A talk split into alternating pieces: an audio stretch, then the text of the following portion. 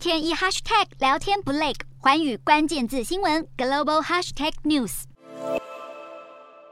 被中国国务院总理李克强视为经济荣枯三大指标的克强指数出炉，但除了银行贷款外，用电量和铁路货运量这两大指标都呈现下滑。中国国务院相关单位发表数据指出，在陆运方面，七月三号单日，中国全国铁路运输货物一千零三十三万吨，较前一天下滑百分之零点四三；全国高速公路货车通行数量五百九十点二一万辆，则是较前一天大减百分之十二点零四。海运方面，三号监测中国各港口货运吞吐量是两千九百一十六点六万吨，较前一天减少百分之四点三。至于用电量，中国国家能源局发布数据显示，中国五月全社会用电量年减百分之一点三，这是今年以来全社会耗电量第二次出现衰退，也是继四月后连续两个月用电量下滑。虽然中国的银行贷款发放量有所增加，但用电量和铁路货运量双双下滑。香港媒体指出，这反映出中国经济面临挑战。这克强指数是不是会成为中国国家主席习近平的克席指数，外界高度关注。